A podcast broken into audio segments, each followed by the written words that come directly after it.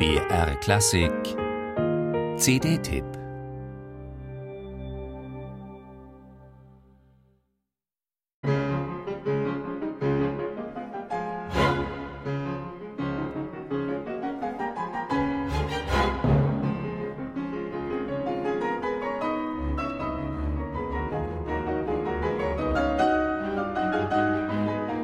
Fast wie Rachmaninow, so melodiös und elegant klingt Bela Bartoks drittes Klavierkonzert, das der schwerkranke, mittel- und erfolglose Komponist kurz vor seinem Tod 1945 im amerikanischen Exil schrieb.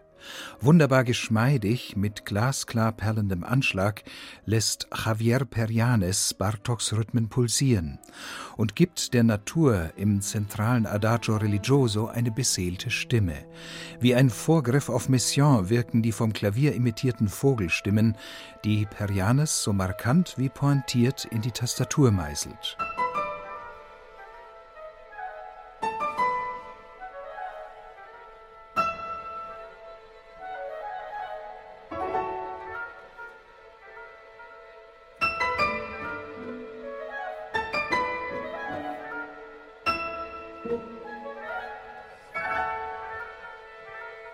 Auf dieses geheimnisvolle Nachtstück folgt ein vitaler Kehr aus, dem Perianes im Verein mit Pablo Eras Casado einen schönen Swing entlockt, als sei es Klaviermusik von Mozart, schwerelos, graziös, charmant.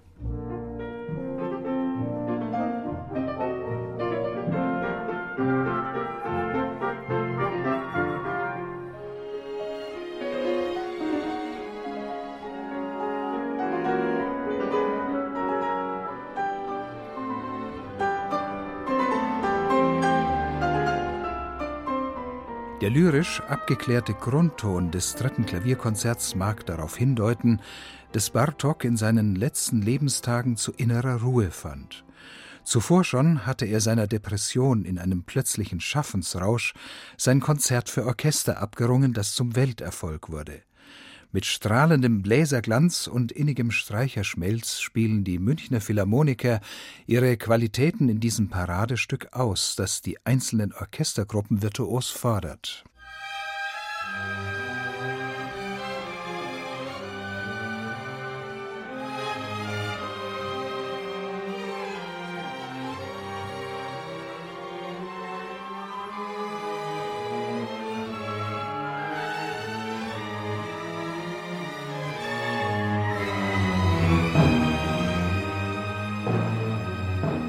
Intensive Klagegesänge kontrastiert Bartok in seinem Konzert für Orchester mit scherzhaften Tanzepisoden.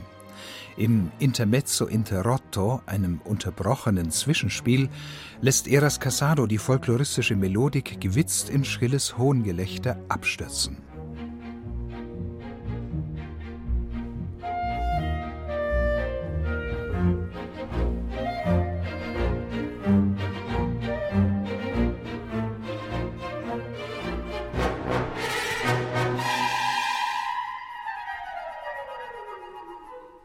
In diesem brillanten Showpiece können die Münchner Philharmoniker ihren gerühmten dunklen Klang sonor einbringen.